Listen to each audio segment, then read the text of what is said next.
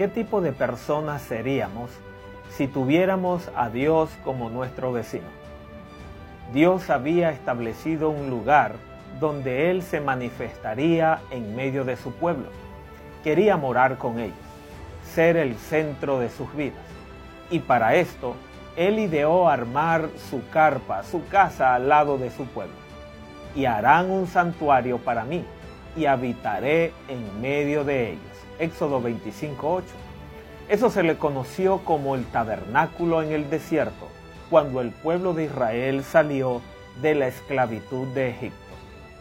Pero cuando Israel se estableció como nación, ellos pasaron de esa tienda desarmable en el desierto a tener un templo en el cual cumplirían con las mismas funciones.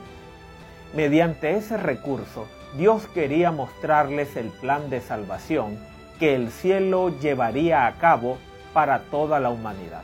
Por lo tanto, el tema del santuario es importante y esencial para entender el plan de salvación. Bienvenidos a Descubriendo las Profecías.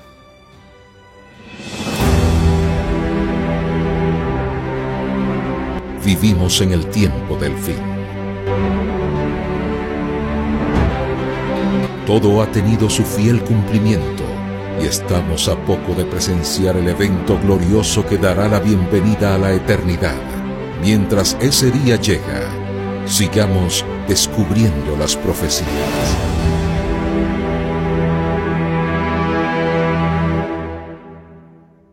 Había muchos sacerdotes que ministraban en los servicios del santuario, pero había solo uno que era honrado para servir como sumo sacerdote.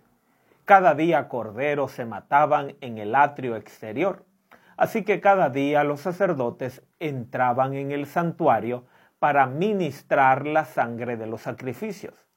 Pero el santuario o templo que Moisés construyó tenía dos cuartos. El cuarto exterior se llamaba el lugar santo y el interior el lugar santísimo. Una vez al año, al final del año judío, las trompetas sonaban. Había entonces un servicio solemne final llamado purificación del santuario. Solo una vez cada año el sumo sacerdote entraba en ese santuario interno del lugar santísimo. Hebreos 9 del 6 al 7.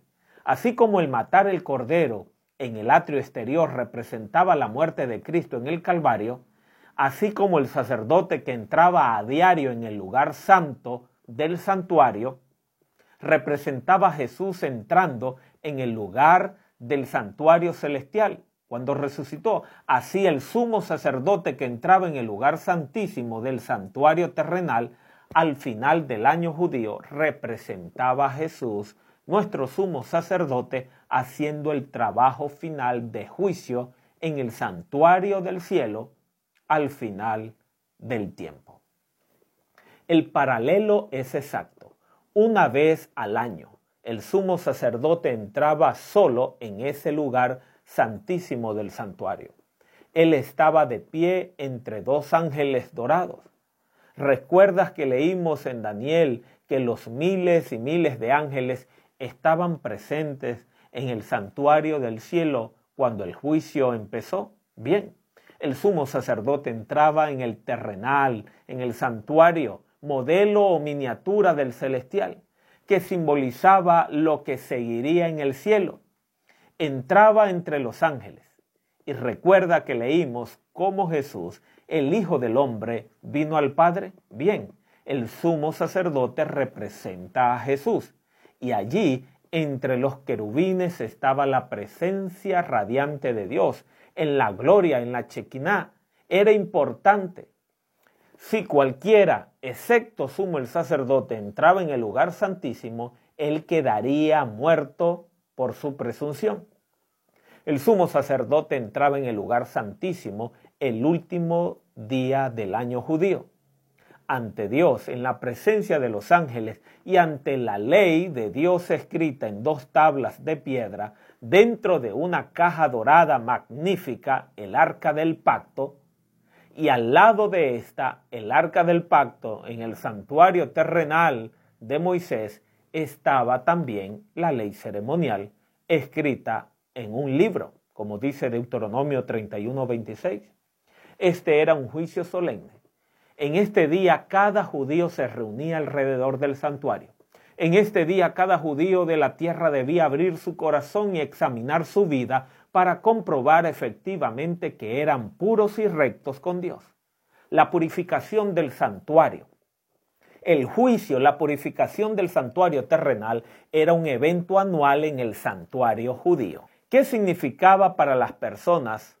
Significaba un día de juicio. De hecho, un libro judío antiguo que habla sobre este servicio especial en el lugar santísimo es el Roshanat, el día del juicio, los pergaminos de rollos abiertos ante el Señor. Estos pergaminos, la mano de cada hombre ha escrito sus hechos del pasado año.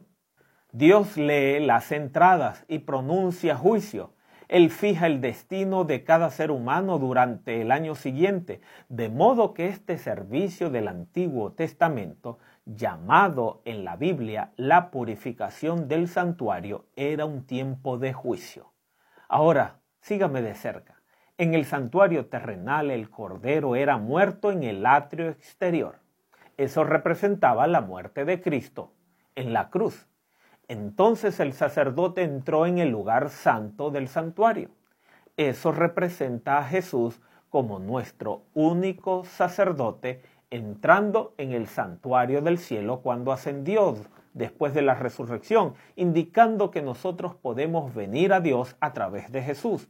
Al final del año judío era el día del juicio, era un día en el que el santuario era limpiado, un día en que Dios anulaba la maldad, un día cuando todo Israel se reunía alrededor del santuario.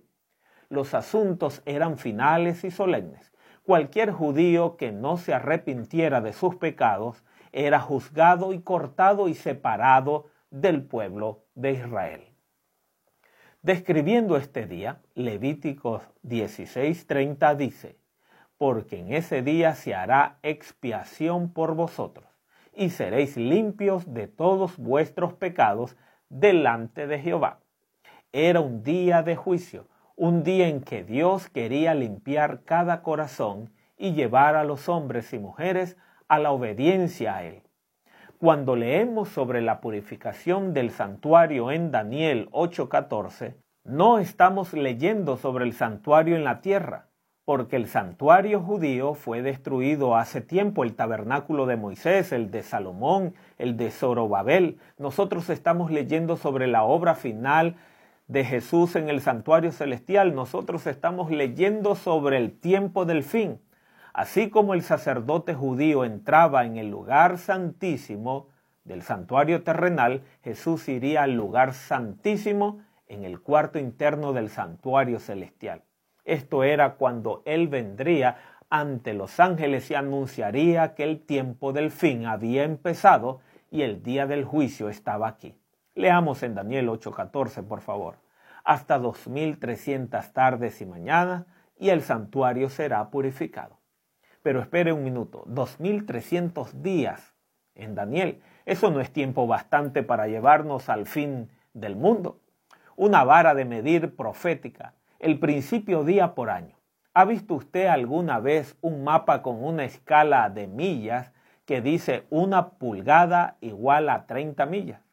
En la profecía de la Biblia, el Señor nos dice en Ezequiel 4:6, yo lo he fijado cada día por un año.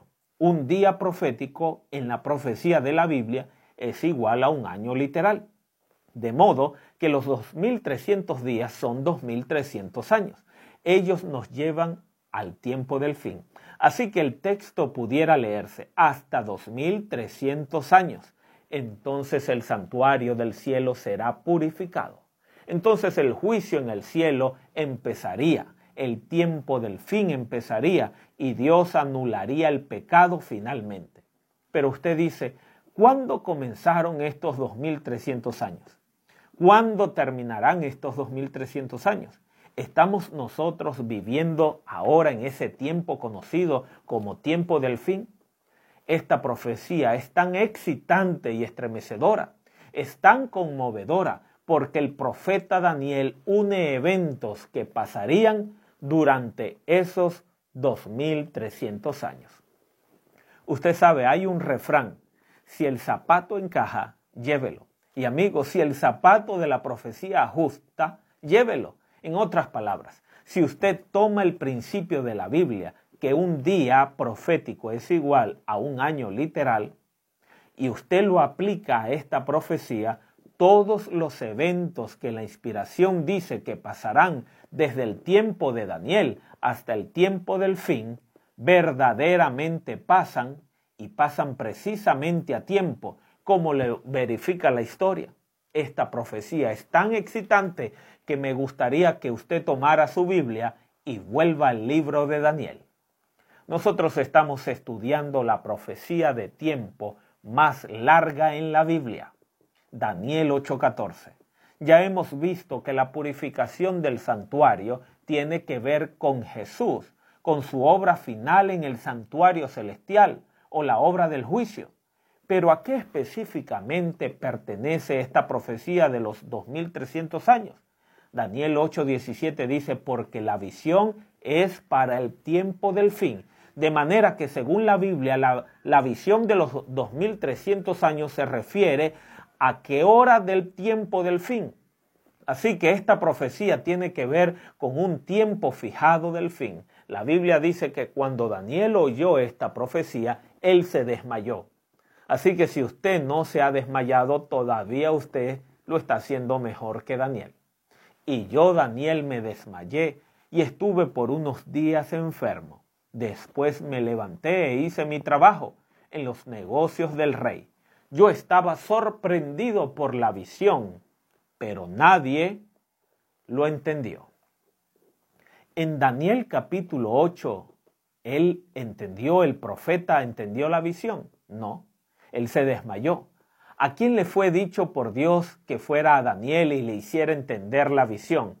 Mira lo que dice Daniel 8:16. Y oí una voz de un hombre entre las riberas del Ulay que gritó y dijo, Gabriel, enseña a este la visión. Así que el ángel Gabriel fue instruido por Dios para hacer a Daniel entender.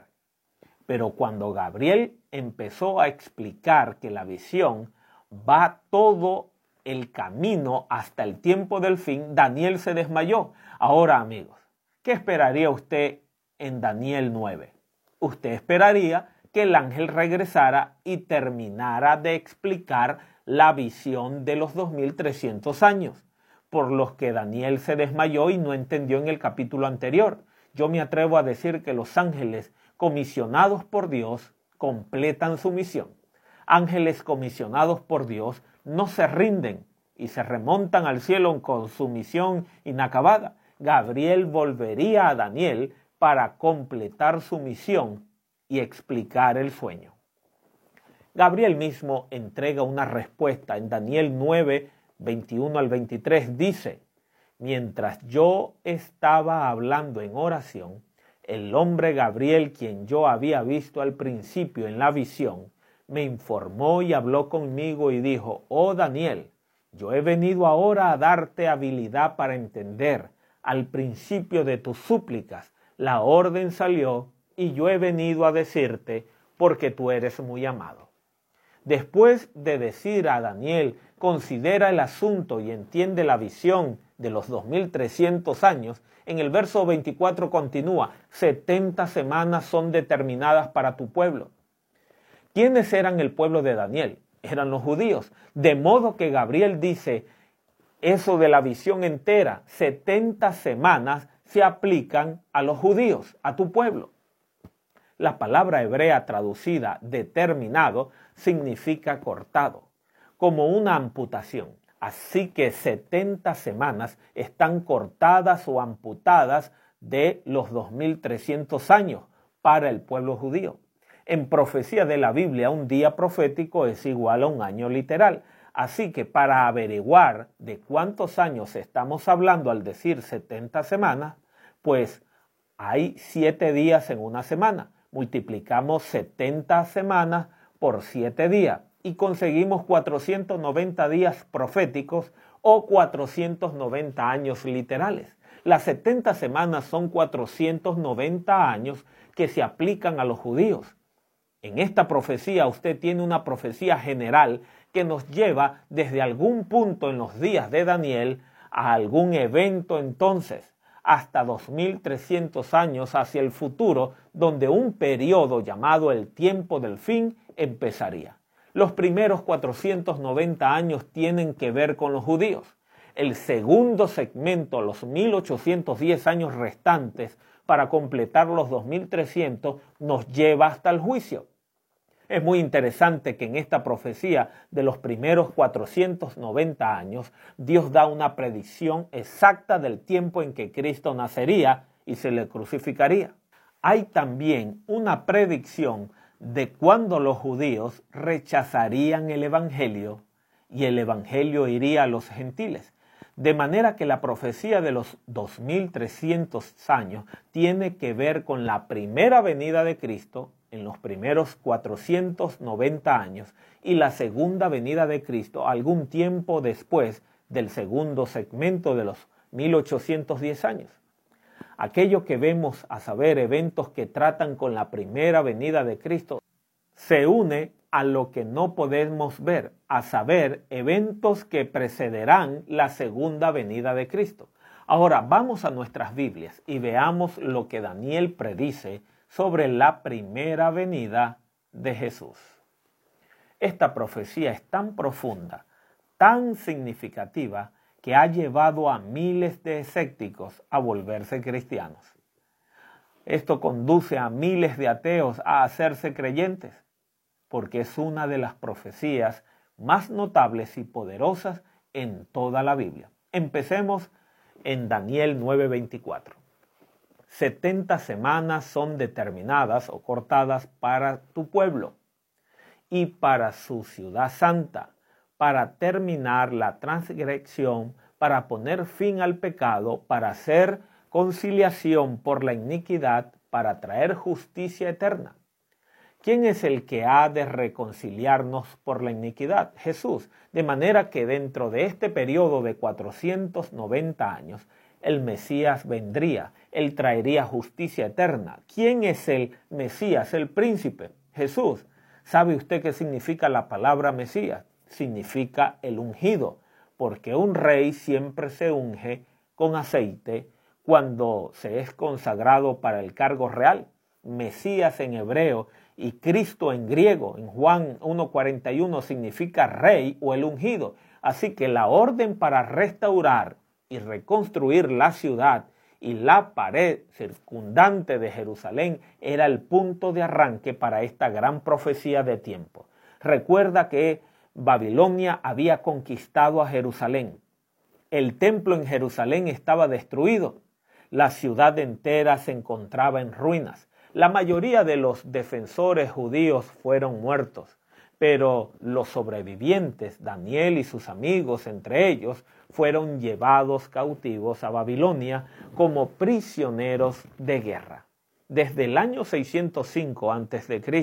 al año 539, el pueblo de Daniel estuvo cautivo en una tierra extranjera, pero Dios le dio un rayo de esperanza a su pueblo en la oscuridad de sus vidas porque cuando Gabriel le dijo esta profecía a Daniel, él dijo, Daniel, aquí hay una señal, sabe y entiende que desde la salida de la orden para restaurar y reconstruir a Jerusalén, es decir, mira, al cumplimiento futuro, en un decreto diciendo que tu pueblo puede retornar a su patria y reconstruir la pared, la ciudad y el templo en Jerusalén y restaurar el culto, cuando el decreto se dicte para librar a tu pueblo de la esclavitud, primero de los babilónicos, luego de los medos y persas, sabrás que esta profecía empieza entonces porque esa orden o decreto es el evento inicial que señala el principio de esta profecía de tiempo.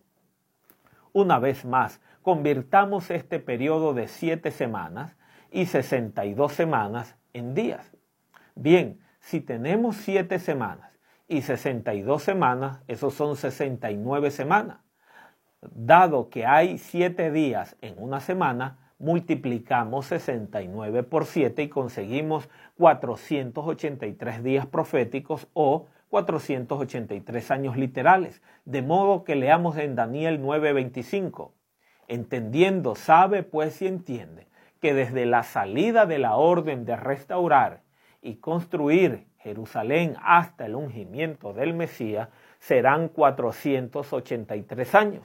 Por consiguiente, si usted contara 483 años en adelante desde que el decreto fue emitido para reconstruir a Jerusalén y el pueblo de Daniel fuera dejado libre, usted debe llegar al ungimiento del Mesías. Bien, ¿cuándo fue dado ese decreto para reconstruir Jerusalén? Remontémonos al libro de Esdras.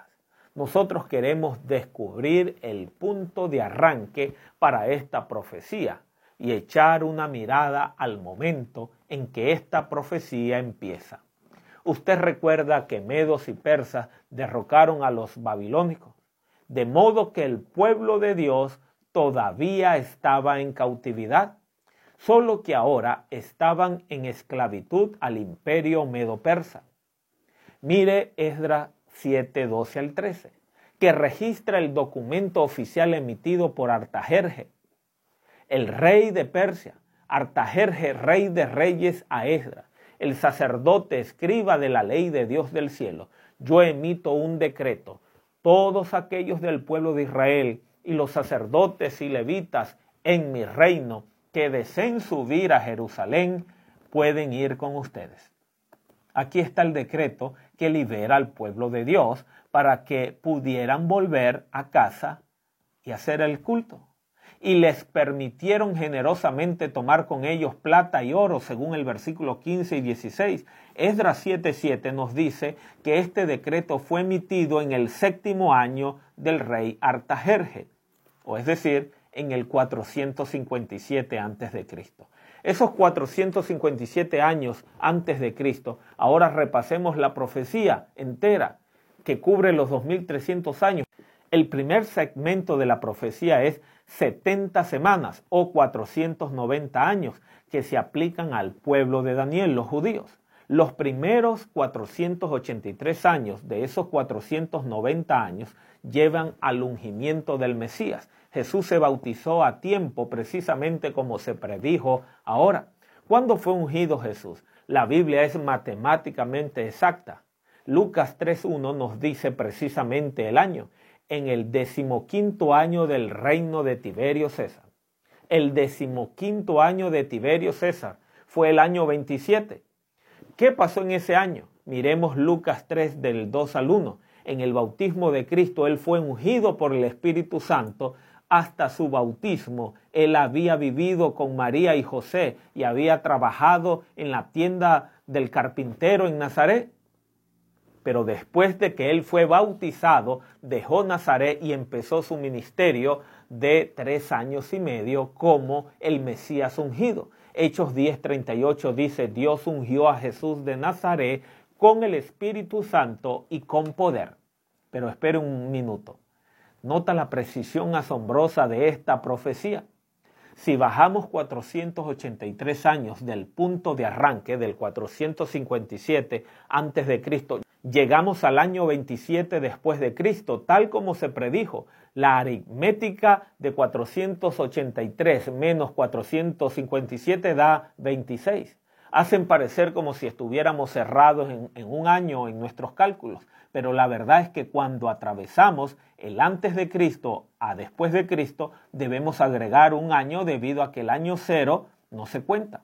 Usted ve la historia, fue desde el 1 antes de Cristo al 1 después de Cristo. Nunca hubo un año cero en la historia. Así que tenemos 26 años para avanzar, tenemos que sumar el cero.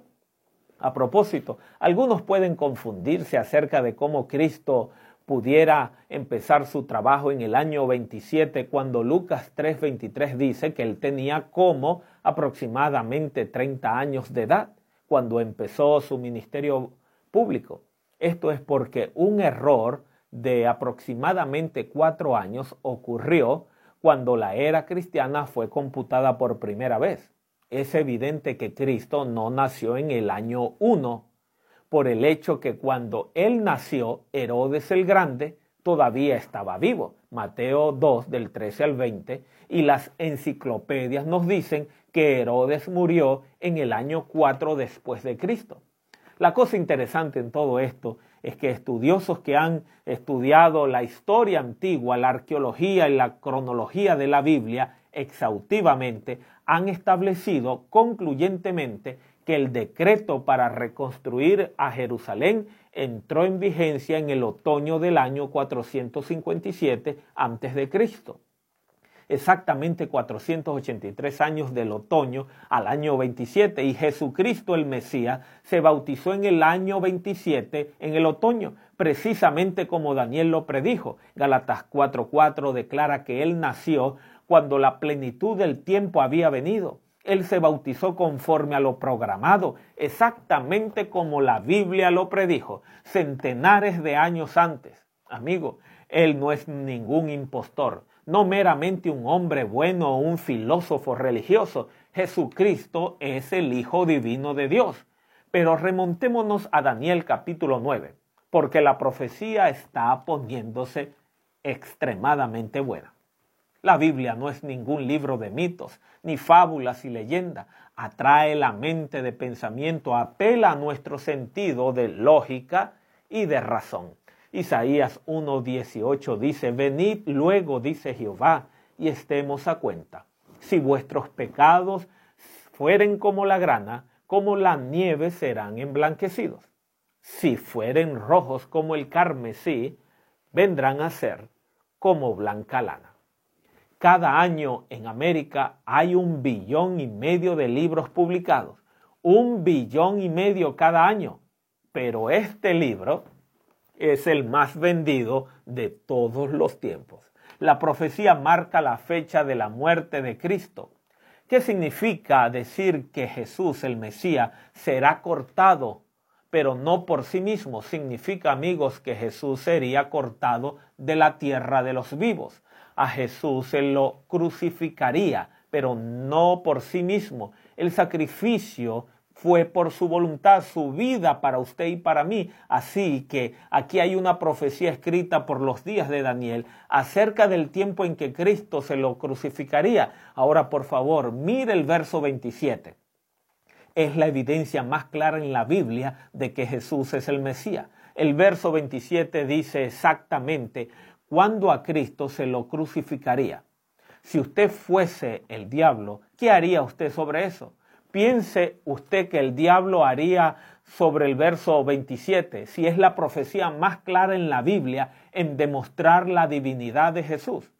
Yo sé que usted no va a creer esto, pero el diablo ha hecho pensar a muchos cristianos que el verso 27 no se aplica a Cristo, sino al anticristo.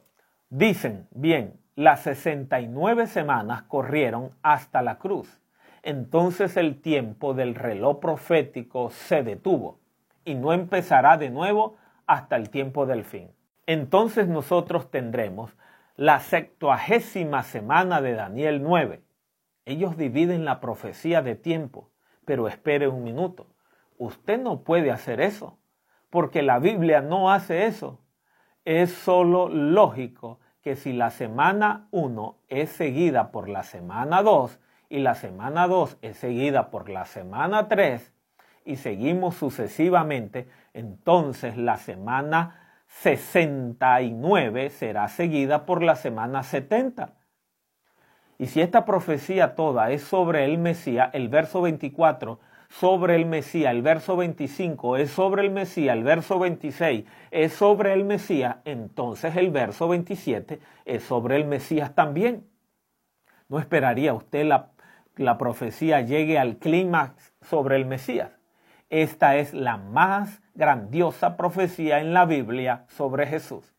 Así que Satanás le ha dado la vuelta hábilmente y ha confundido a muchos cristianos sinceros para que piensen que eso se aplica al anticristo. Pero simplemente léala y usted encontrará que es lógica y clara. Y él el Mesías confirmará su pacto con muchos durante una semana. Jesús hizo un pacto en el jardín del Edén con Adán y Eva cuando ellos pecaron. Jesús reiteró ese pacto a Abraham. Cristo es el autor del pacto eterno. ¿Y cómo selló Jesús el pacto? Mateo 26, del 27 al 28 dice, porque esto es mi sangre del nuevo pacto, que por mucho es derramada para remisión de los pecados. Algunas versiones dicen el Nuevo Testamento para el nuevo pacto, cuando Cristo murió en la cruz, Él selló el nuevo pacto con su propia sangre. En esa sangre nosotros podemos encontrar perdón y libertad de culpa y transformación y poder. De modo que el Cristo, Él hizo su pacto con la humanidad, que si nosotros pecamos y nos rebelamos contra Él, Él daría su vida para nuestra salvación. Él vino a sellar ese pacto con su sangre. En Daniel 9:27 dice estrechamente, ¿cuántos días en una semana? Siete y un día representa un año bajo el principio de día por año. La profecía que se relaciona con los judíos es de 70 semanas o 490 años. 483 de esos años corren hasta el bautismo de Cristo en el año 27. Si hay siete semanas y 62 semanas, nos lleva hasta el año 27. Hay, todavía nos queda una semana profética la septuagésima, las 70 semanas, Daniel 9, 14, una semana profética es igual a siete días proféticos. De modo que esta última semana eh, se igualaría a siete años reales. Note cómo se suma. 69 semanas más uno son 70 semanas o 483 días más 7 días son 490 años. Gabriel predijo un evento que iba a tener lugar en el medio de la última semana. Cuando Jesús fue crucificado en la cruz, Él puso fin a todos los sacrificios de animales. Y el velo en el templo fue rasgado en dos. Mateo 27 del 50 al 51, Marcos 15 del 37 al 38 y Lucas 23, 45 y 46. Cuando Jesús murió en la cruz y vertió su sangre, los sacrificios de los animales terminaron, pero eso se cumpliría en el medio de la última semana, a medio camino de la septuagésima semana. ¿Cuál es la mitad de siete? La mitad de siete es tres y medio.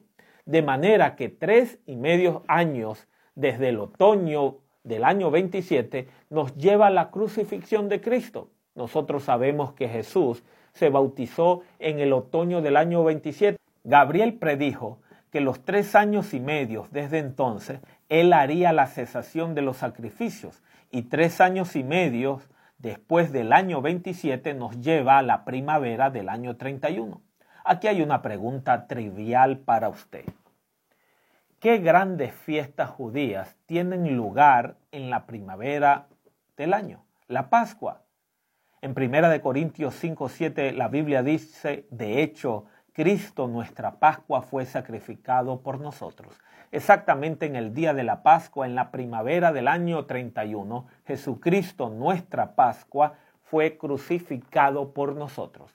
¿Qué profecía? Daniel el profeta predijo con centenares de años de adelanto el día exacto de la crucifixión de Jesucristo.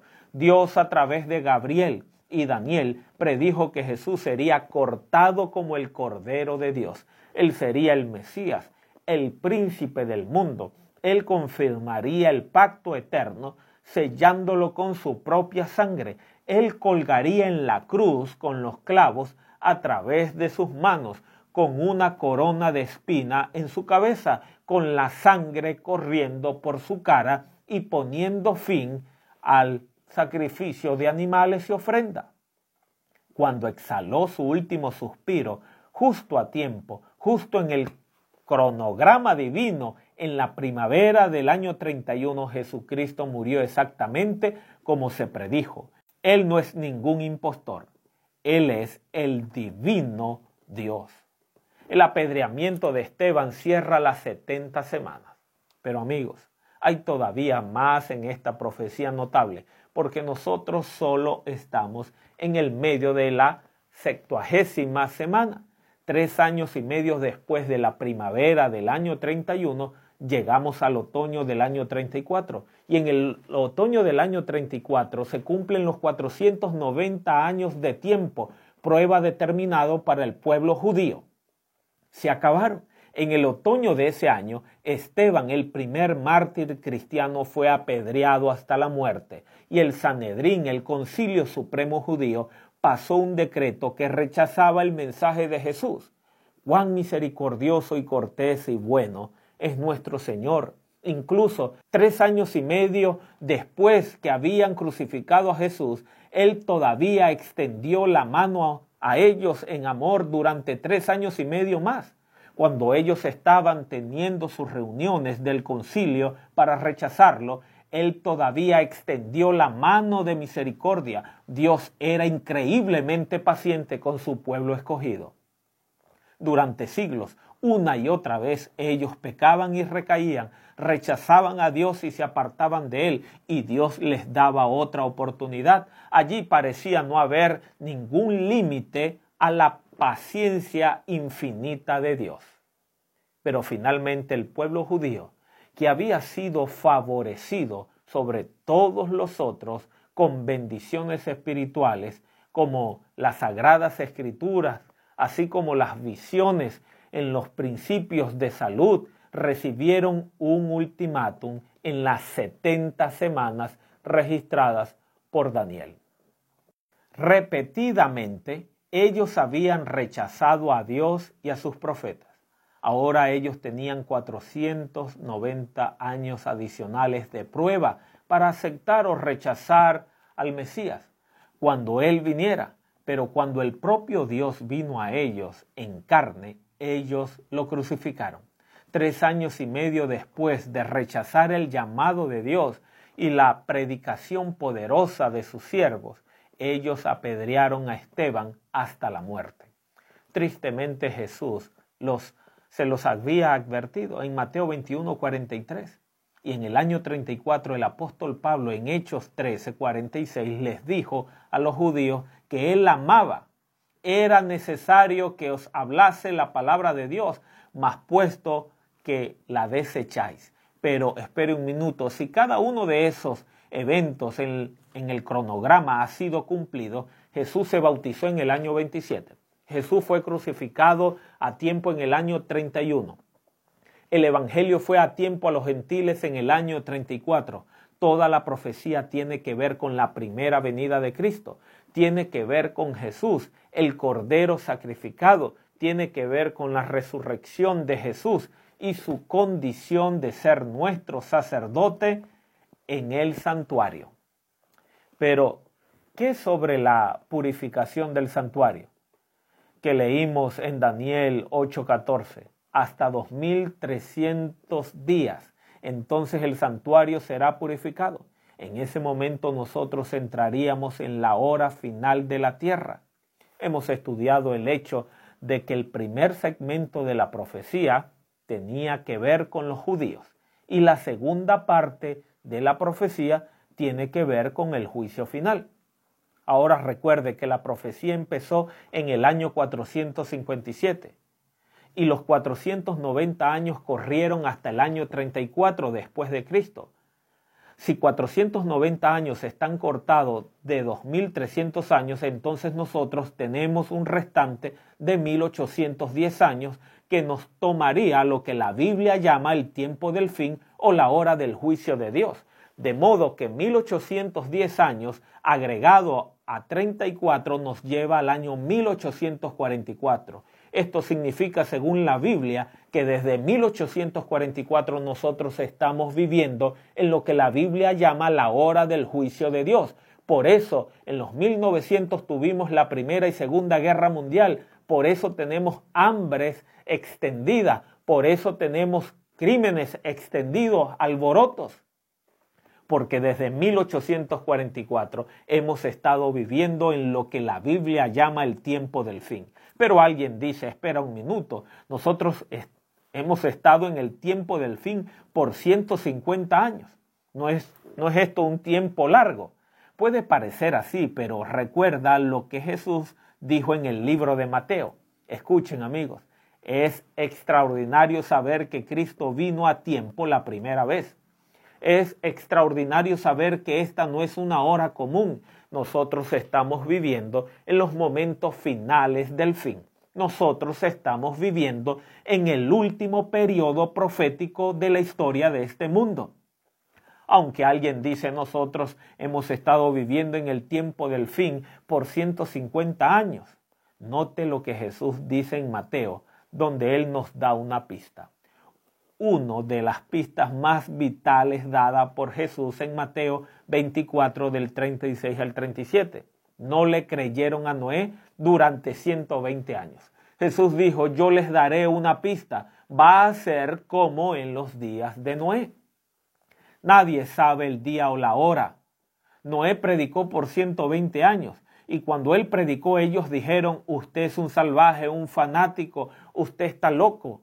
El sol siempre ha brillado y va a continuar brillando. Pero por 120 años Noé predicó fielmente. Es el tiempo del fin. El diluvio está viniendo. Durante 120 años Noé dijo, cambien sus corazones. Y yo estoy diciéndoles a ustedes, este no es como de costumbre tiempo de negocio de placer. Esto no es tiempo para estar viviendo en ganancias meramente, no es tiempo para estar viviendo, para satisfacer el ego con los placeres de la vida. Este es un tiempo para preparar su corazón para la venida de Cristo. Noé predicó por 120 años y nosotros hemos estado en el tiempo del fin por 150 años. ¿Cuántos más años le permitirá Dios continuar?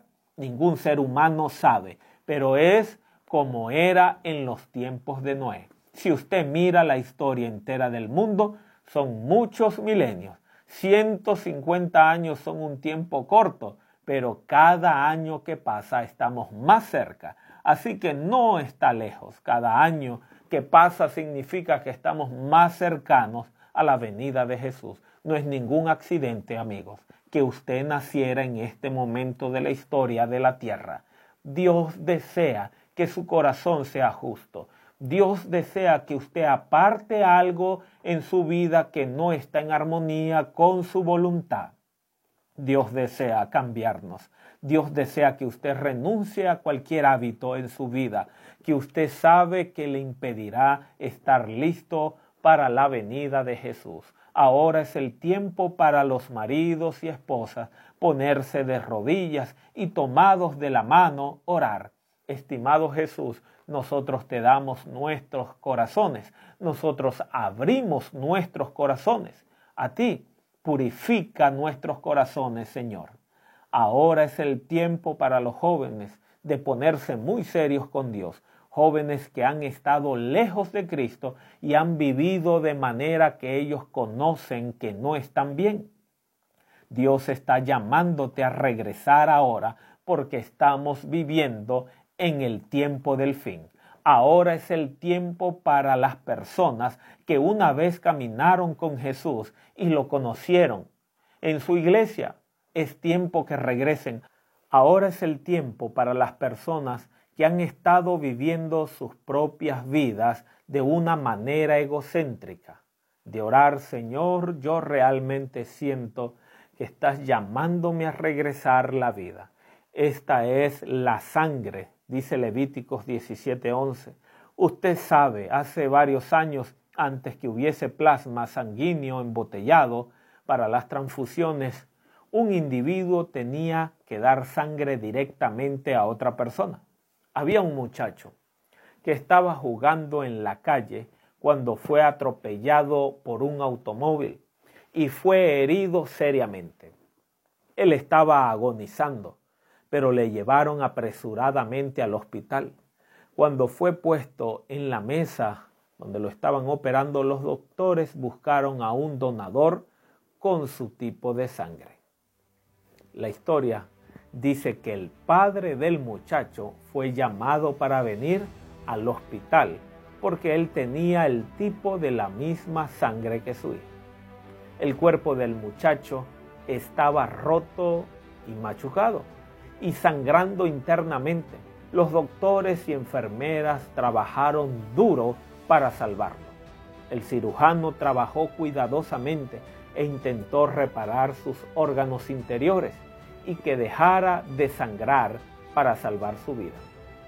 El médico laboró toda la mañana, pero el muchacho necesitaba sangre desesperadamente. Después de eso, el muchacho estaba en el cuarto de recuperación. Su padre finalmente llegó al hospital y se apresuraron a llevarlo al cuarto de recuperación, donde ellos se prepararon a tomar la sangre directamente del brazo del padre. Ellos tomaron el algodón y lo empaparon en alcohol y lo frotaron en la vena. La vena del padre se hinchó y entonces la enfermera tomó una aguja y la clavó en la vena y la sangre empezó a fluir del padre al hijo. Y el padre miró el flujo de su sangre que iba directamente a través de ese tubo de plástico al cuerpo de su hijo. Él miraba esa forma pequeña, agonizante y dijo, doctor, si usted necesita más, tómelo todo. Tome toda mi sangre. Jesús llevó una cruz y de buena gana dio cada gota de su sangre que se necesitó para ti y para mí. Él llevó una cruz para salvarnos para siempre. Inclinemos nuestras cabezas sabiendo que estamos viviendo en el tiempo del fin, sabiendo que 150 años ya han pasado del tiempo del fin. Démosle nuestras vidas enteras a Jesús. Digamos, Señor, tómame tómame completamente para estar preparado en este tiempo del fin. Si quieres seguir aprendiendo más de la Biblia o que oremos por ti, escríbenos. Queremos seguir aprendiendo a tu lado, al lado de la palabra de Dios, para estar preparados para ese gran evento.